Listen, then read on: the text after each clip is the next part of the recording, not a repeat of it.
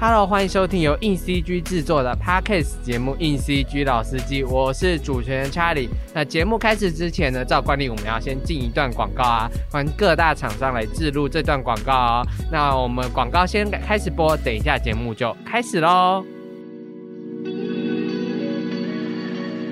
Banana banana banana banana banana banana 哦，不要再装小小冰雨了啦，赶快切入重点。硬 CG 第五十一期杂志一键登录 Game World，多款游戏专访、三 A 游戏大作行销策略、游戏物件教学，靠这本就能进入游戏产业了。杂志现正热卖中，快点选资讯栏的链接购买哦。banana banana banana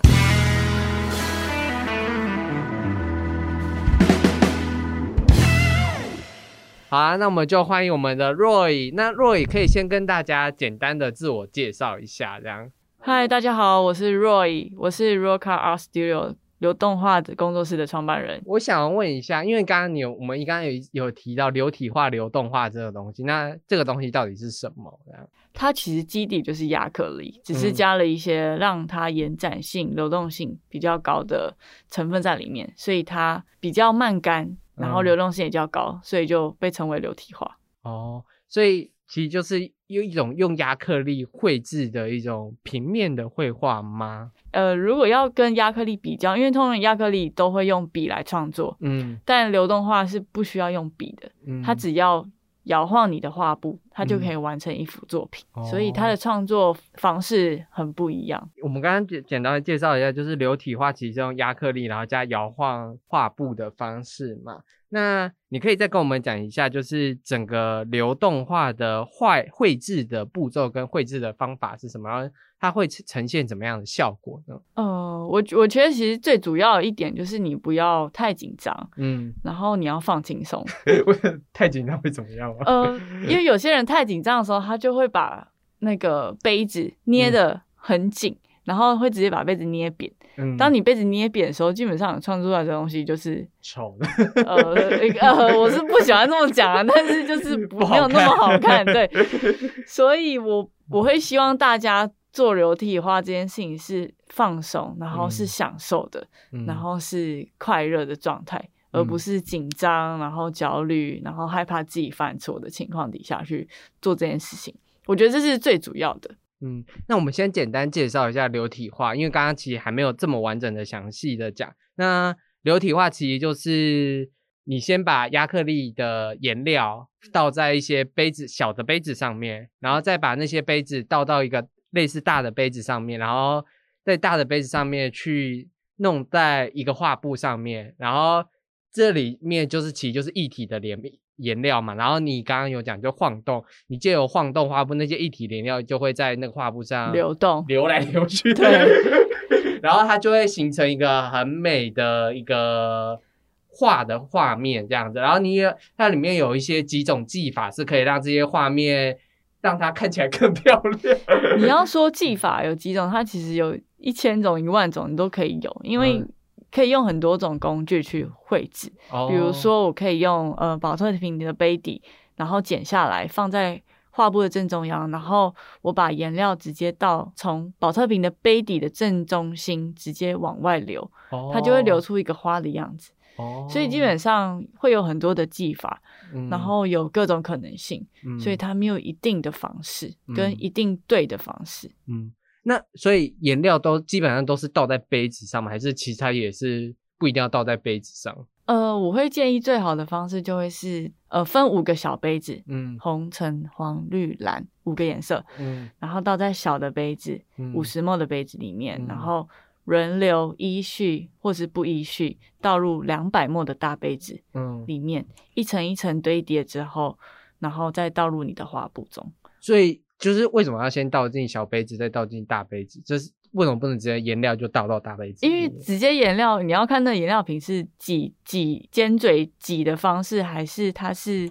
呃，瓶盖的方式，然后很容易不小心一倒就会一大坨，超就是超过自己要的量。对对对，这是很容易的，所以我不如拿一个五十沫小的杯子，我没有那么负担，然后控制比较能够掌握。就是它能够倒进的东西比较能够自己掌控，这样。对，因为你拿大的瓶子，比如说一整罐就是五百梦，它其实也蛮重，然后你很容易一下子你你整个公杯大杯子就满了，这是蛮常发现发生的事情。你刚刚说就是它倒在画布上，然后也可以用像保特瓶这些工具去弄，所以也其实可以用抹刀去弄那些颜料吗？嗯，不会建议用抹刀，但是。呃，抹刀如果真的要用抹刀，不会像涂画在那边很大力的涂它，可能就会在颜料的那个最表面轻轻的去画它。嗯，所以所以这之中有什么差别吗？就是不用不会用这种就是像笔一样的工具去弄它，这是比较大的差别吗？还是就是追画流体画追求的到底是呃自然？呈现最自然的样子。哦，因为如果当你用笔或用工具，你就会很明显有涂抹的样子在上面。嗯，所以我们流体画其实追求都是呈现一个很自然的流动性，嗯，流动的颜料，所以不会用任何特殊的工具，或者是就是不会想要用笔或者是工具去涂抹它，反而是流动它，就是最主要是要让颜料呈现自然的流动，像水一样的这样子。流出来的效果，主要是想创造。那为什么还会想说要用宝特瓶那些去做花类那一类的？嗯，我觉得就像，比如说像海跟溪，嗯，那两个差异就是一个有石头，嗯，那溪水流动的水跟海流动的水是不一样的。对，那那个宝特瓶底下那个呃底部那个部分就有点像石头哦，会让你的。吸看的比较不一样哦，因为因为它是亚克力嘛，然后是在一个画布上，所以你在画的时候，我看我常常看到你们的教学就是希望把画布涂满这件事情，也没有哎，我没有要求学生一定要画布满满的，因为有时候很容易会有一小块是留白的，然后一小块是。就是没有上到颜料的部分，然后他们都会问说：“那我这个怎么办？”我说：“嗯，你喜欢就好啊。就是你觉得留白是美的，或者是你觉得你不想要留白，你可以自己决定。嗯，我不会想要告诉你这件事情是对的或者是错的。你刚刚说画的时候，它会需要一一段时间干，那通常会需要多久的时间干？然后。在它干这件事情，有要做做什么加工吗？嗯，不用，不用做加工，它基本上一定要阴干，这是最主要的，因为它的基底是亚克力，嗯，所以它有点像塑胶，嗯，所以一遇到热，它是会裂开的，哦，甚至是变形的情况，嗯，所以基本上一定要阴干，嗯，然后再就是不可以，嗯，比如说电风扇吹啊。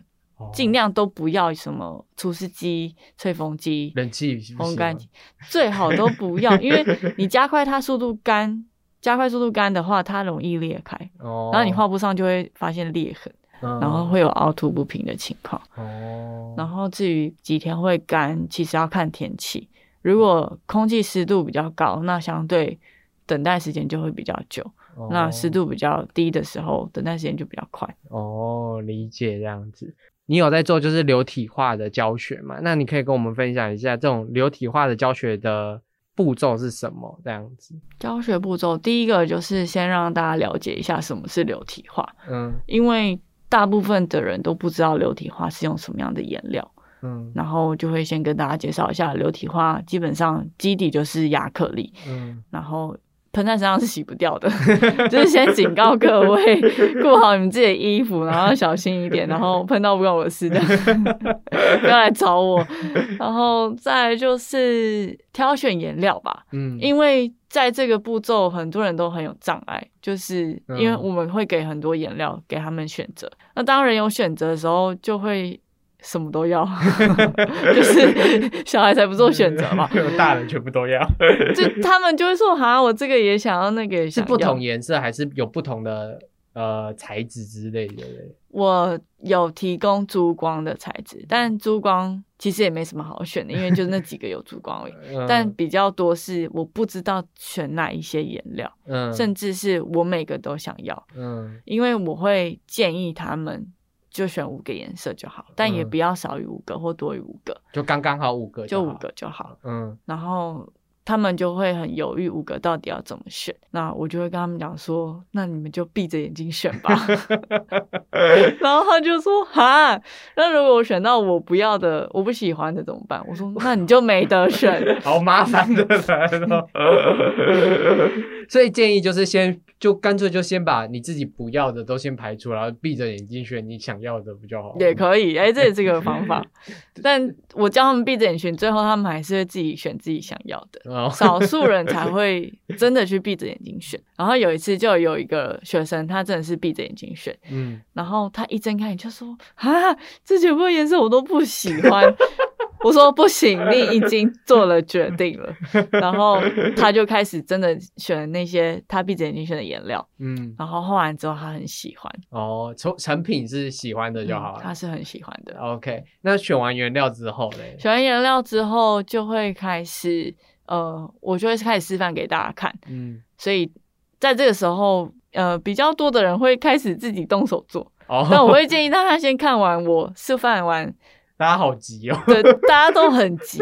然后看完我示范完之后，他才比较能够控制。嗯，因为基本上流体画这个太难控制了，你没有办法说我在里面要呈现一个爱心、圆形、方形、正方形，这是非常难的事。嗯，因为液体是流动的嘛，它一倒下去就。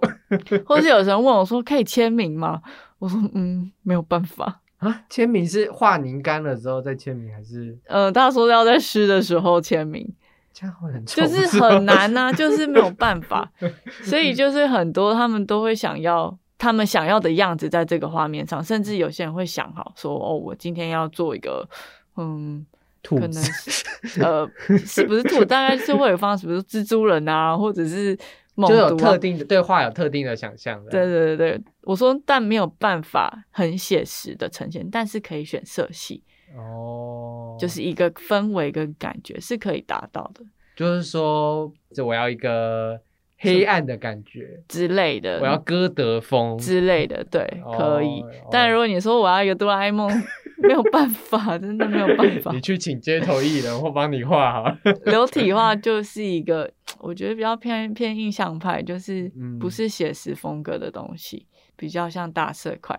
那我们我刚刚有看，就是你的网站的时候，就是我有看到你有基本的两个方法是倒杯法跟涟漪法这件事情。那可以先简单介绍一下倒杯法，这应该感觉说来它是很基本的。那为什么它是最基本的画法呢？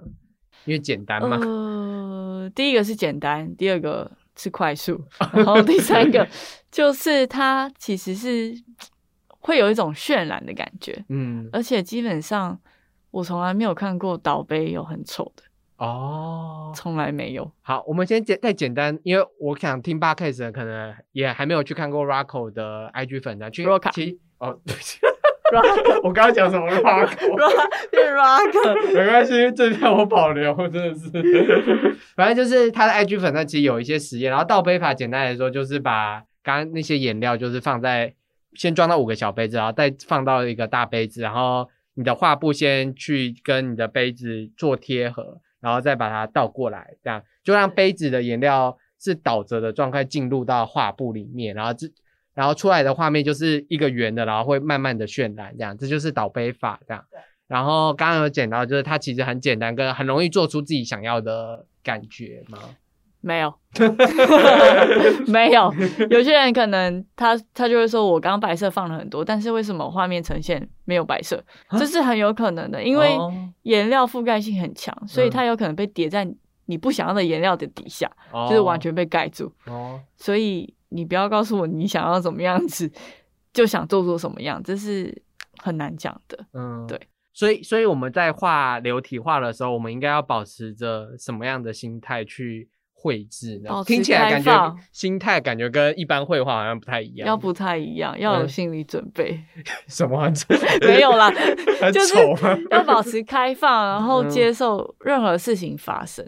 我觉得很多时候，我就一定会跟所有的学生讲说，画流体画这件事情就跟你的人生一样，好残酷，就就是这么现实。你的人生就是有好有坏，可是你要想，就是因为这些有有有好有坏，你才会觉得你活着。哦，当你每一天都过着很顺遂的生活，你不会想要去争取某些东西。嗯，当你获得一些你想要的东西，你也不会有成就感跟一些会珍惜的那种体验在。所以流体化算是一种意外的收获，可以这样讲。会会是。因为你刚刚有讲到有有人就是寻到不喜欢的五种颜色，结果他没想到他成品是哎喜欢的，对，这是有可能的。那我们讲另外一个方式是涟漪法，那你可以介绍一下涟漪法的操作是什么吗？涟漪就像我刚刚讲，前面就是要把颜料一层一层堆叠起来，嗯，然后这个其实技巧会比较难一点，然后你手的稳定度也要比较高一点。堆叠起来是指？颜料要一层，就是倒倒带那个大的杯子的时候，要对一层一层叠上去。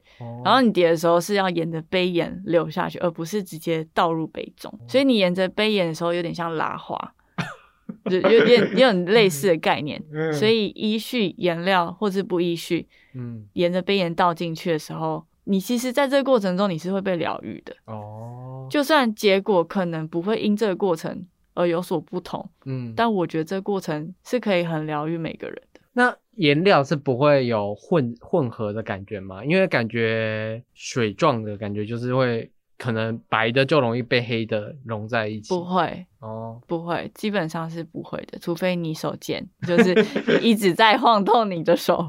哦，所以你它只要不搅搅起来，或是它就不会混在一起。所以我就会说，大家左手要。固定在可能你的脚上啊，或者是桌子上，就是不要让它立着，或者是尽量就倾斜于同一个角度。你是说拿拿杯子那只手？四十五度，对，就哦，一直把杯子到一个四十五度的角度这样子。哦，理解这样。不要呈现九十度啊，一百八十度啊，有些人就是会无意识的。哦，有对啊，拿杯子的时候就无意识的一定要正啊，不然就是 他会 无意识，很多人哦，我也会无意识的做这件事，因为你拿杯子如果一直拿成这个样子，就会 对啊害怕这样，害怕水流出来这样。好，那我们谈完了就是这么多的话这样子，那你觉得你的就是因为你们有上一个算是实体班的课程嘛？那这个实体班的课程的授课。是每个礼拜一次吗？还是每个月一到两次？所以是学员们都到教室里上课对对。那之前疫情的时候是怎么上课的呢？疫情那时候就都不开课，我就只 卖 DIY 的颜料。哦。我那时候就比较着重于在他们可以居家套组的部分。哦。就是尽可能让他们买买回家之后就能自己绘绘绘图这部分。那那如果不上你的课，直接自己 DIY 也是可以的吗？可以，但有些人可能失败率就会比较高一点。但有些人有天分，可能就会做的比较好。那那可以再跟 p a r k e 讲成功的小技巧有哪些吗？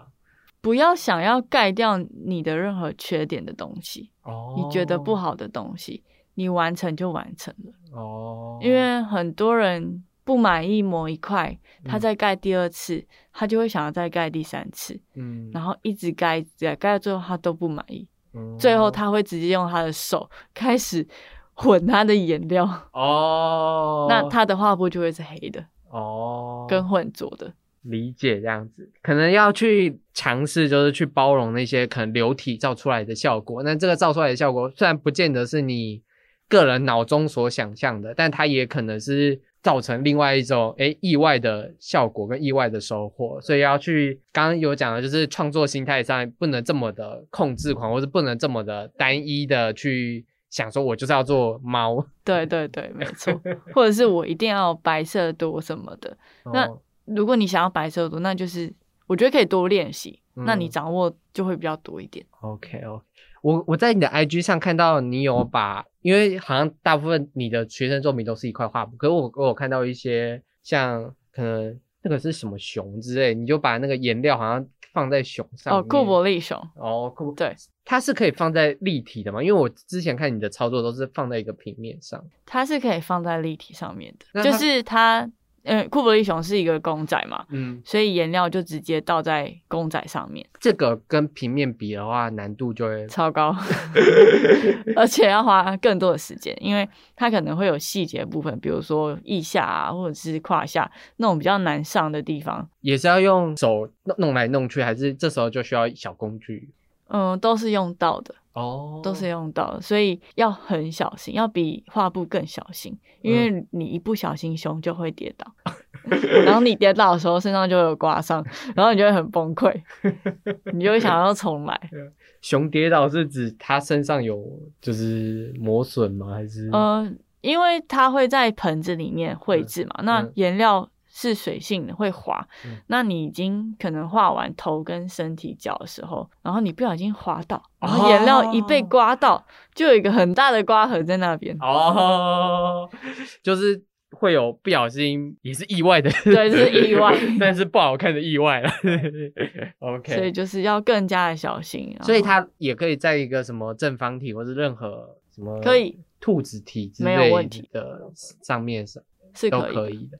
但就只是要练习一样。嗯，我觉得画布应该是最简单的。那圆体跟正方体哪一个会比较难吗？我觉得差不多诶，因为我有在圆形的球上面做过。嗯，但圆形可能会比正方体难一点，因为圆形它是会不断的变换。嗯，所以它的。颜料会从中心点一直往外流到最底部，所以基本上你没有根本完全没有办法掌控你想要的样子。那你有尝试过最难的形状是什么？除了那个熊跟刚刚我讲的以外，我觉得最难就是熊吧，崩溃的熊。为什么？为什么？因为它就是太多凹凸不平的地方。哦，你说你没有办法控制它要怎么流动。哦，嗯，所以其实这一切都是。那个手手要很稳，就是对对，手真的要很稳。我想问一下，就是你是怎么时候开始接触流体画的这件事？因为感觉台湾好像没有这么在做流体画这件事，对，就比较少人在接触。我某一天可能看到 Instagram 吧，不知道哪个外国人，然后。就是在弄这个东西，我就开始深入去研究这件事情。哦，就就这样开始。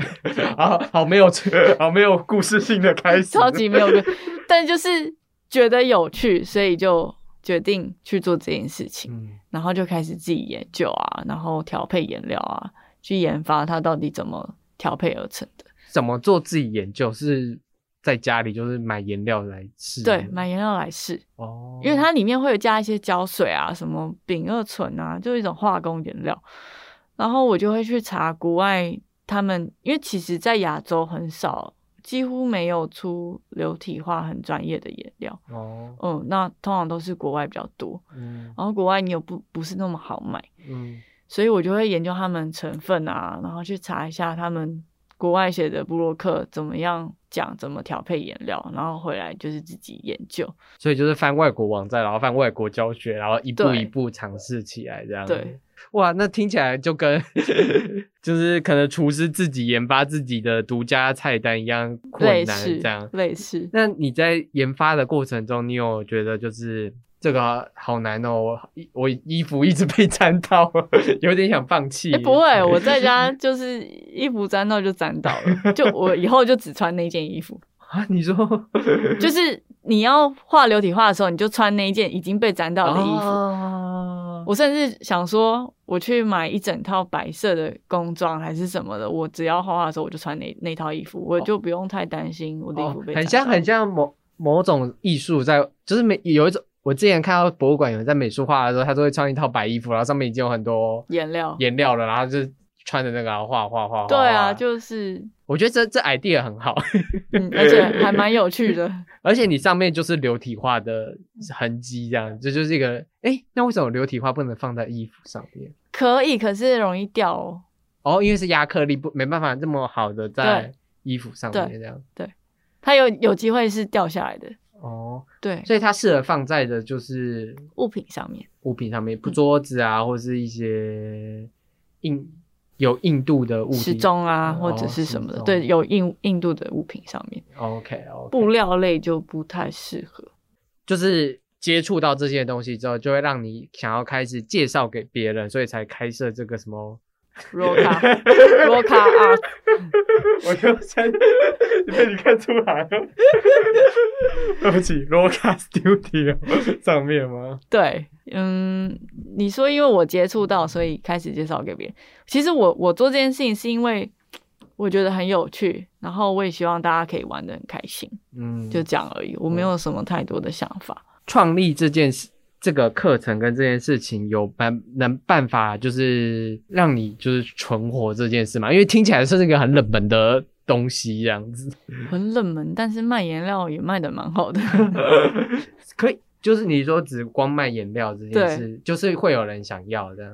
呃，疫情期间卖的超多哦，因为在家，对，大家都在家，然后大家狂买，我就快死掉，大家都在休息，然后我 完全没休息到。然后 OK，就是大家在那个被隔离的那段那段期间。哦，因为在家可以简单的玩，然后亲子玩或者是情侣玩都嗯嗯很有感，然后有重点其实是这个东西有趣又疗愈这样。对，刚刚有一直提到，就是它其实是一个蛮疗愈的。方式这样子，对，大家无 聊就就会想被疗愈。对，那你觉得他的话的疗愈，你能不能形容一下那种感觉？这样，我现在逼一个难题给他。其实就是你会忘记当下所有烦恼的事情，就这么简单，专注在专注于当下。哦，然后此时此刻，你那时候一定是很开心。就像你看到你很饿，然后你面前有一。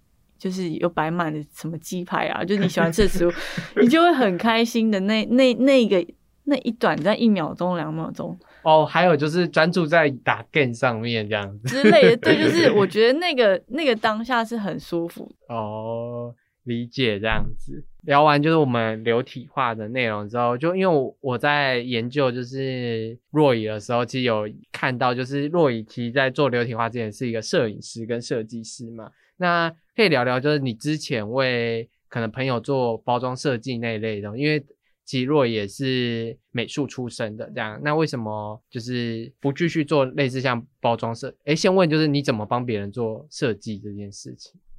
呃，当初会踏上摄影，是因为因为我出国有一阵子一整年都在出国，然后就带着摄影机，然后是去玩吗？去玩，就是玩了一整年。我们讲讲好听一点是那个什么旅，那个什么背包旅行。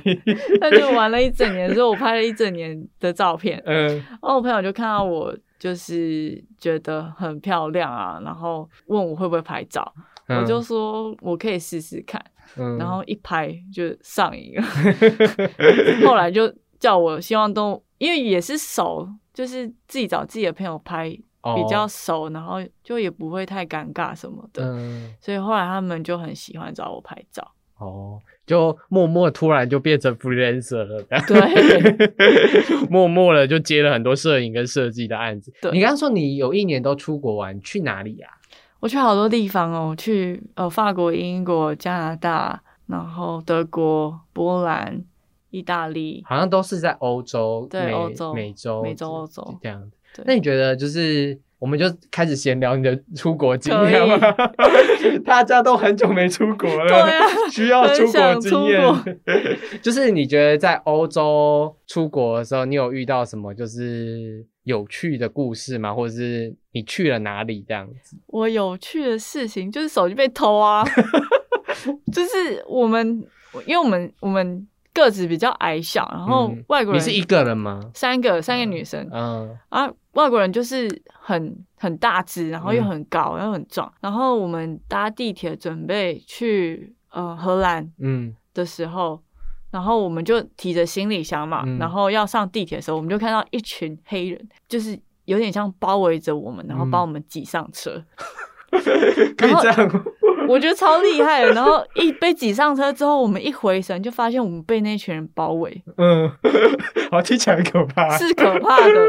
当下其实是在战斗的。嗯，然后我就心想，完蛋了，要被偷东西了。嗯，我一回神看到我前面的那个肩包，嗯，这是腰包还是肩包啊？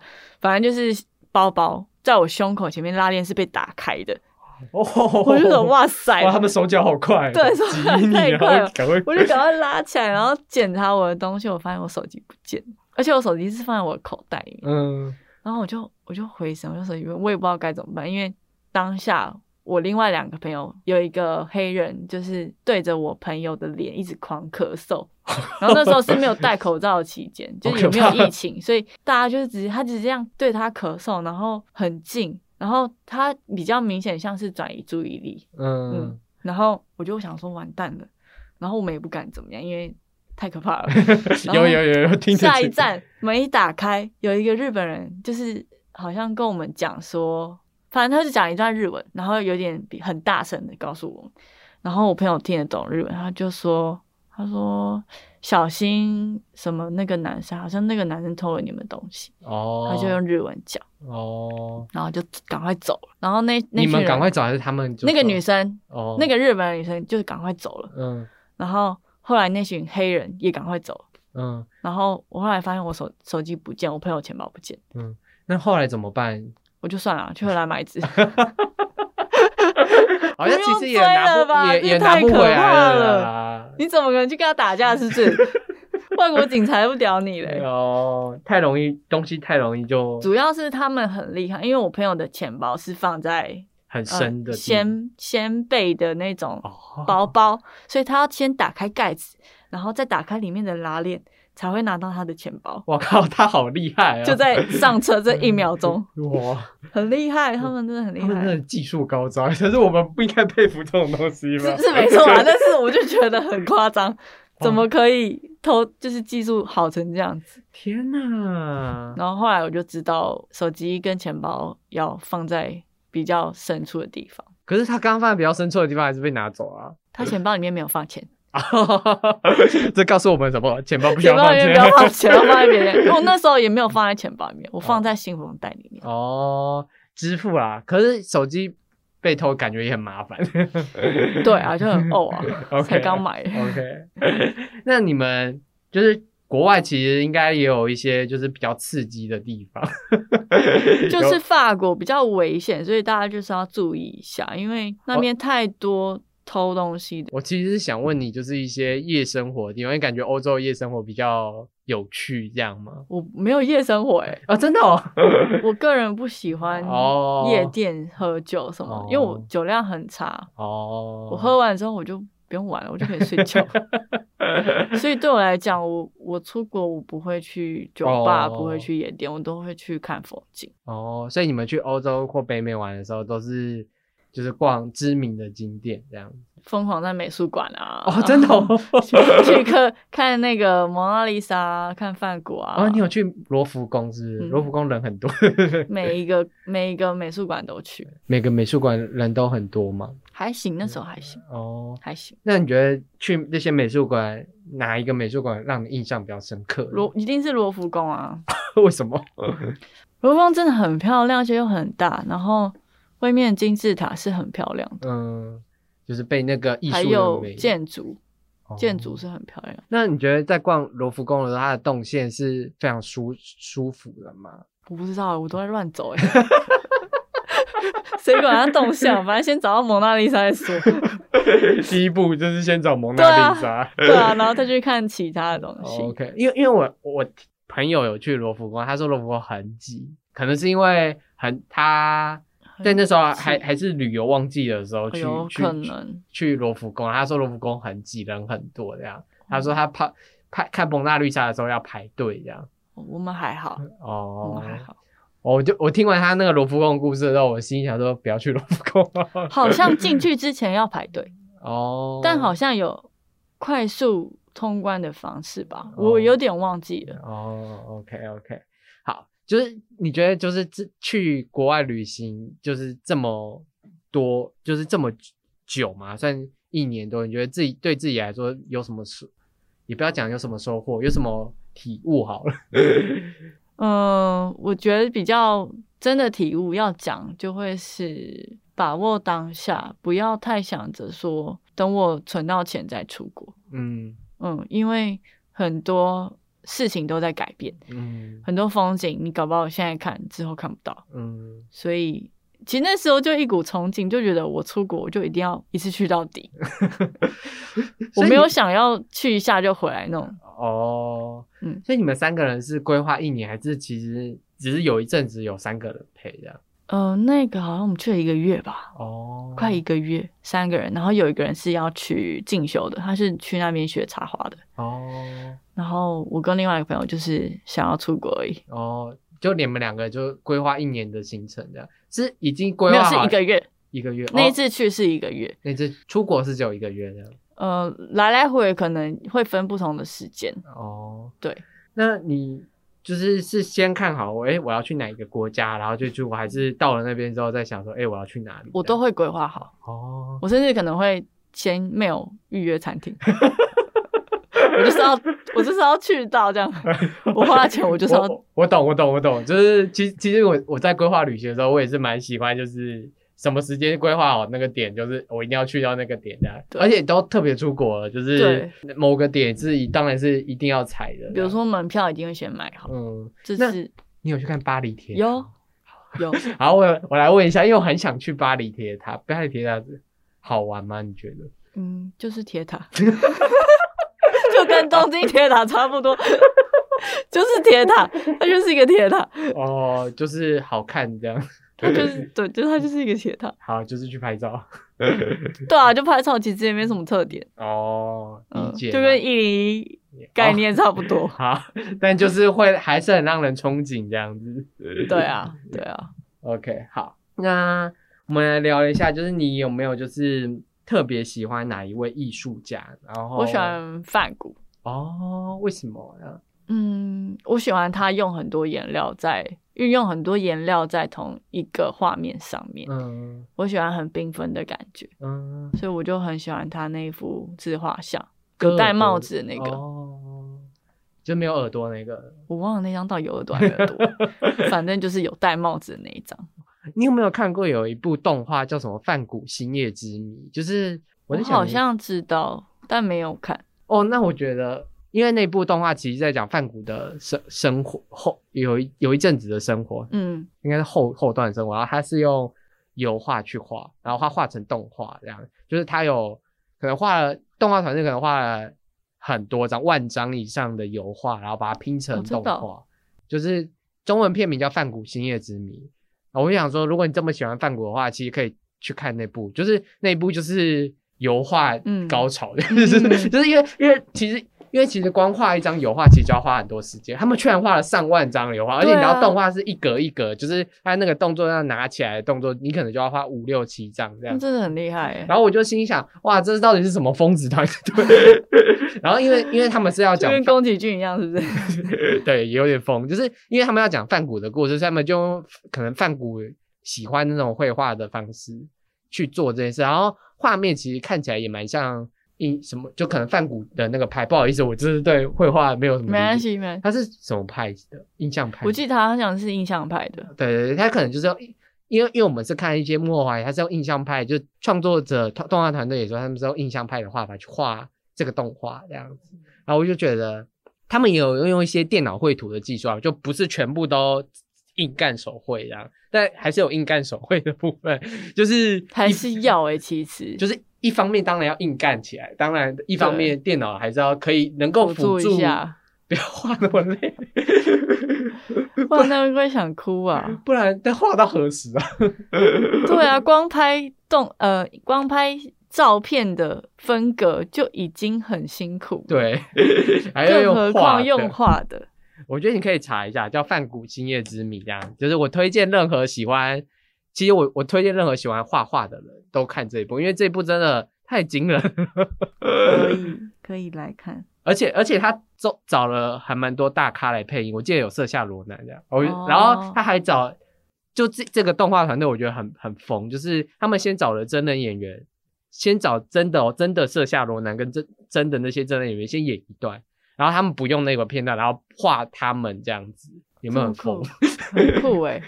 有没有有没有就突然觉得这这这组人马很疯？好，回去看。